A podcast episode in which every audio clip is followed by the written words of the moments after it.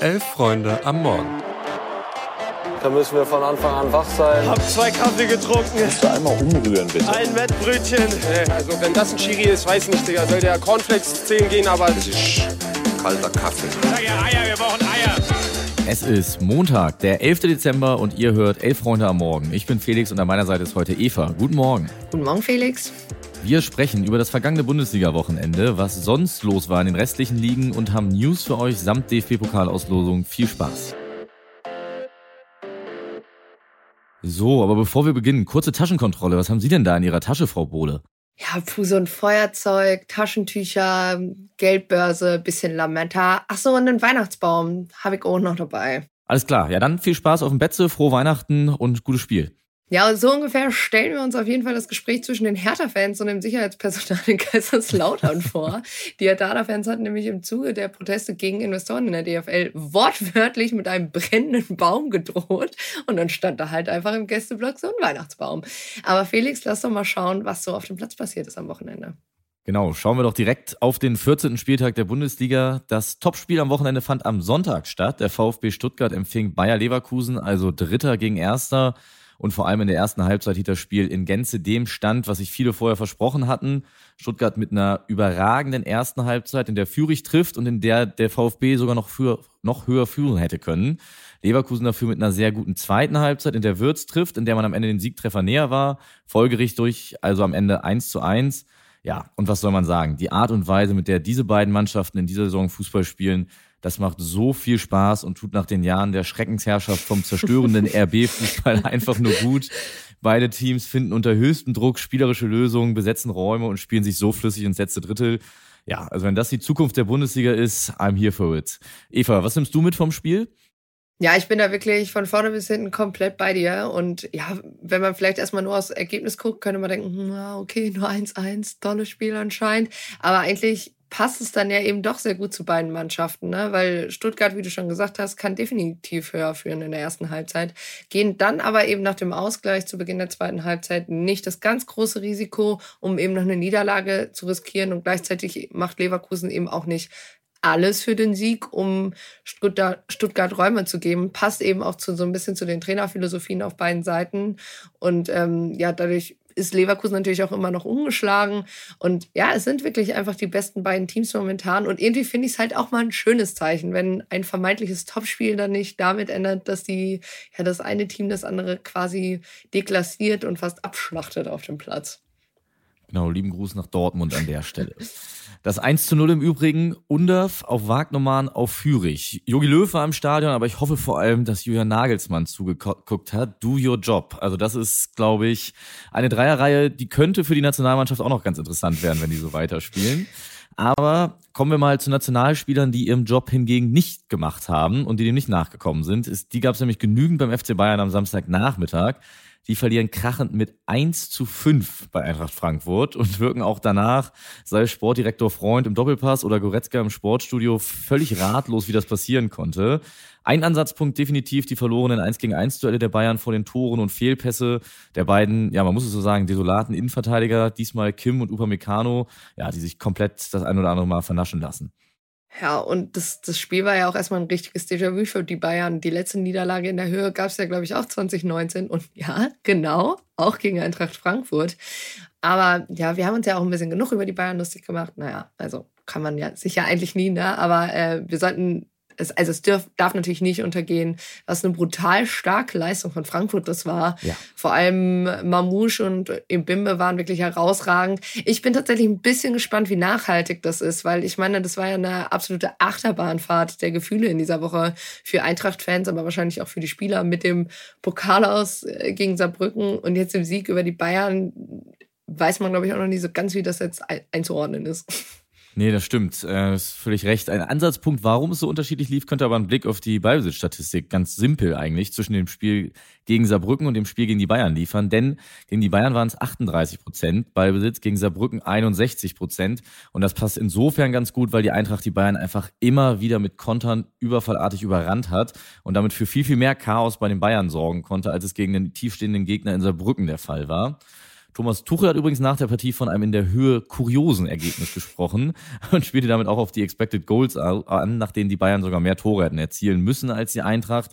Ja, aber bei der Eintracht, du sagst es, hat einfach alles geklappt und es war aber in der Form trotzdem auch in der Höhe hochverdient, weil die Bayern waren nicht auf Augenhöhe in diesem Spiel ja, und vielleicht hochverdient und etc. pp. kommen wir ja zum äh, ja, deklarierten wahren Topspiel des Spieltags am Samstagabend. Das hat Borussia Dortmund mit 2 zu 3 verloren. Und ganz ehrlich, für mich ist das Ergebnis an sich fast knapper auf dem Papier, als es das Spiel wirklich war. Also nichts gegen Niklas Süle, aber wenn das hinterher der Spieler ist, der dir fast noch den Punkt sichert und dich auch erstmal überhaupt zurück ins Spiel holt ähm, mit, dem, mit seinem Treffer, kann nach vorne nicht so wahnsinnig viel richtig funktioniert haben. Und erst nach dem 3 zu 1 von Leipzig in der Nachspielzeit eine Schlussoffensive zu starten von den Dortmundern in den letzten sechs Minuten war ja, Minimum interessant. Ähm, ich meine, klar, Dortmund ist auch schlappe elf Kilometer weniger gelaufen als Leipzig. Das hatte natürlich auch mit der roten Karte nach 15 Minuten für Mats Hummels zu tun. Genau, das Spiel fällt da jetzt ja auch so ein bisschen, würde ich sagen, durch die rote Karte aus der Reihe und auch aus der Wertung dafür, dass Dortmund so lange in Unterzahl gespielt hat, spielen sie es wirklich sehr aufopferungsvoll und auch gut. Aber wenn Edin Terzic nach dem Spiel zur aktuellen Situation sagt, dass er sicher sei, dass wieder erfolgreichere Ergebnisse komme als in den letzten Spielen, ja, dann verschweigt er dabei schlicht, dass der BVB jetzt in diesen Wochen der Topspiele, die ja vorher ausgerufen worden sind, vor allem in der Bundesliga, krachend gescheitert ist und es nun abgesehen vom Spiel in der Champions League auch einfach gegen Augsburg und Mainz geht. Natürlich kommen da jetzt erfolgreichere Ergebnisse. Ja, weiß man nicht. Ne? Also gerade Augsburg so in der Vergangenheit war nicht immer der Lieblingsgegner vom BVB. Aber das ich würde tatsächlich noch einmal kurz in den Raum werfen zur roten Karte. Ähm, es wird ja erst auf Elfmeter entschieden, glaube ich, von Svenja Blonski. Mhm. Und ähm, dann nimmt er es eben zurück und entscheidet auf Freistoß, was dann gleich bedeutend war mit der roten Karte für Hummels. Ich finde sogar, dass es beim Elfmeter hätte bleiben müssen.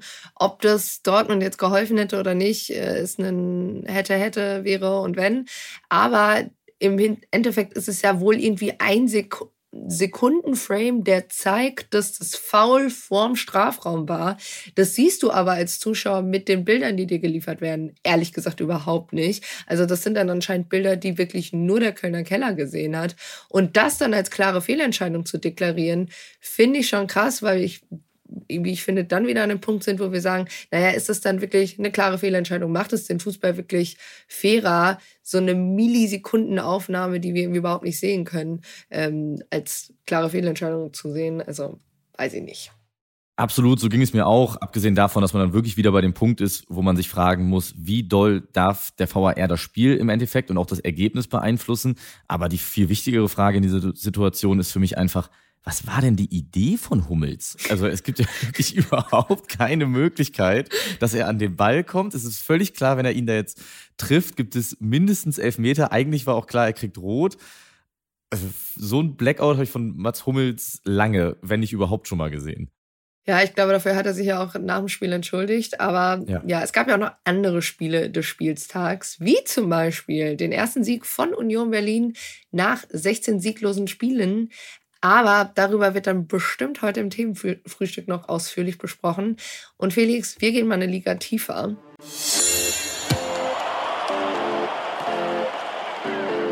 Denn gespielt wurde ja auch in der zweiten Liga unter anderem und da gab es einige spannende Spiele und Ergebnisse an diesem Spieltag. Ein Schema ließ sich da auch relativ schnell erkennen. Kein einziges Heimteam konnte am Wochenende drei Punkte einfahren. Das gab es zuletzt unter anderem in der Saison 2014-15. Und wir schauen mal als allererstes an die Tabellenspitze auch hier. Und da ist Holstein Kiel, das Team der Stunde quasi. Mit dem zehnten Sieg in dieser Saison ist der Liga-Bestwert von allen Teams. In Düsseldorf ist man punktgleich mit dem FC St. Pauli und steht auf dem zweiten Platz. Ja, Düsseldorf war irgendwie untypisch unstrukturiert und Kiel nach dem Holtby-Treffer dann doch durchaus durchaus souverän.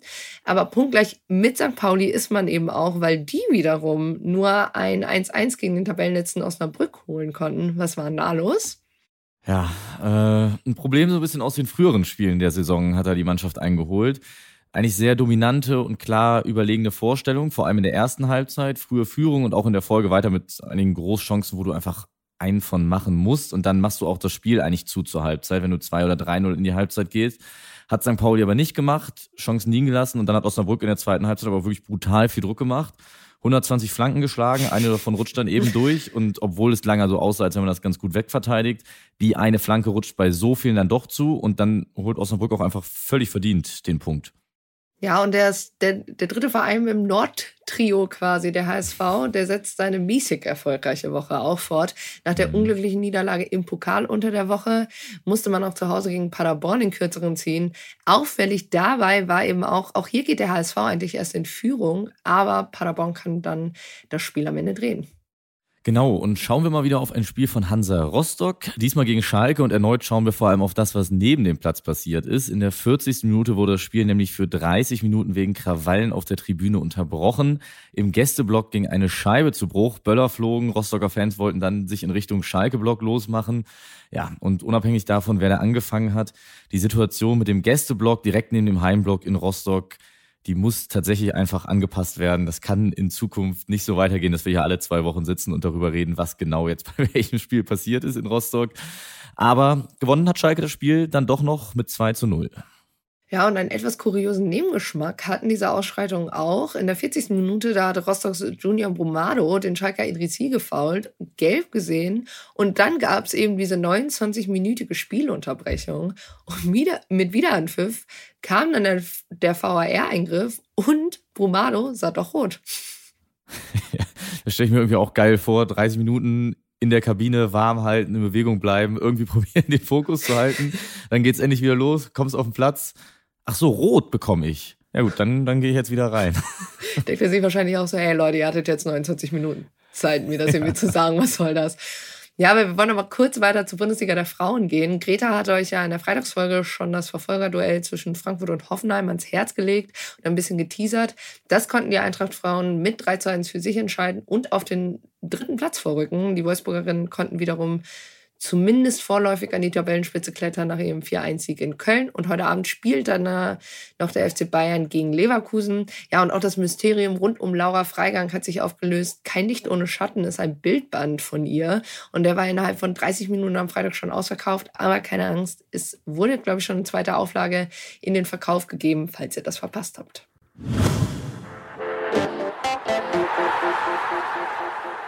Heute stimmen die Bundesliga-Vereine über den Investor ab. Über die ganze Thematik und Streitpunkte haben wir euch ja schon hinlänglich in den letzten Tagen und Wochen informiert. Heute ist dann Showdown. Und bei Hannover 96, da brodelt es nochmal deswegen so richtig. Freitagabend beim Heimspiel der 96er gegen Karlsruhe hatten die 96-Fans ein Pro Protestbanner aufhängen wollen, das erstmal von den Ordnern zugestellt wurde, damit man es nicht sehen konnte. Ja, blöd nur, dass die Verantwortlichen mit dem Banner dann einfach ein paar Reihen weiter nach oben gegangen sind. Da war es dann gut sichtbar. Äh, etwas sinnlose und auch komische Situationen der Ordner. Das war es dann aber noch nicht bei 96 mit der Aufregung, denn der Vorstand der Hannover, von Hannover 96 e.V., also des Muttervereins, der will Geschäftsführer Martin Kind noch dazu bewegen, gegen einen Investor zu stimmen. Das hat die Sportschau gestern berichtet. Ja, und genau das Ganze ist ja deshalb durchaus interessant, weil Kind, oh Wunder, natürlich für einen Investoreneinstieg ist. Und das Ganze ist auch irgendwie ein neues Kapitel im 50 plus 1 Streit zwischen 96 und Kind. Und ja, sollte Kind der Weisung scheinbar nicht folgen, die Abstimmung ist ja offiziell auch eigentlich anonym, ähm, und dem ist er eigentlich verpflichtet. Laut der Weisung dann fordert 96 eine Verschiebung der Abstimmung. Ist vielleicht alles ein bisschen sehr viel für den Montagmorgen. Deshalb gehen wir mal ganz schnell noch weiter. Gestern wurden nämlich die Viertelfinalpartien im DFB-Pokal der Männer auch ausgelost. Und bevor ich euch hier die restlichen Partien runterbete, sitzt der Kollege Felix hier schon seit gestern Abend auf weißen Kohlen. Felix, ja. wen muss dein FC St. Pauli besiegen, um ins Halbfinale einzuziehen? Fortuna Düsseldorf und das zu Hause Boah, ich muss sagen, ich war noch nie so angespannt bei einer Auslosung. Äh, lieben Gruß auch an Luis, mit dem habe ich hin und her geschrieben, dem ging es genauso und wahrscheinlich sogar noch mehr, so als seine Hertha zuerst das Heimspiel gezogen hat und dann auch noch gegen Kaiserslautern. Ja, da ist wirklich so unfassbar viel drin in dieser Saison. Es macht super Bock. Ja, und äh, Düsseldorf, die warten damit auch weiterhin auf ein Heimspiel im mhm. DFB-Pokal. Ich glaube schon sehr, sehr lange. Ja, und die restlichen Partien, die sind tatsächlich nicht minder spannend. Und Unter anderem gibt es nämlich nochmal ein direktes Revival des Topspiels.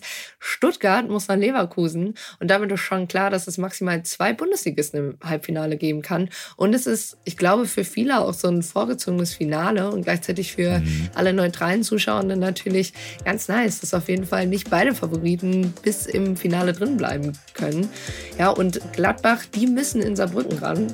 Und von uns dann nochmal der Hinweis, dass ihr ab 11.45 Uhr das Themenfrühstück hier im Feed findet. Wir freuen uns weiter über eine gute Bewertung bei Spotify. Startet gut in die Woche und bitte lasst die Weihnachtsbäume heile und vor allem zu Hause. Kommt gut rein in die Woche. Ciao, ciao.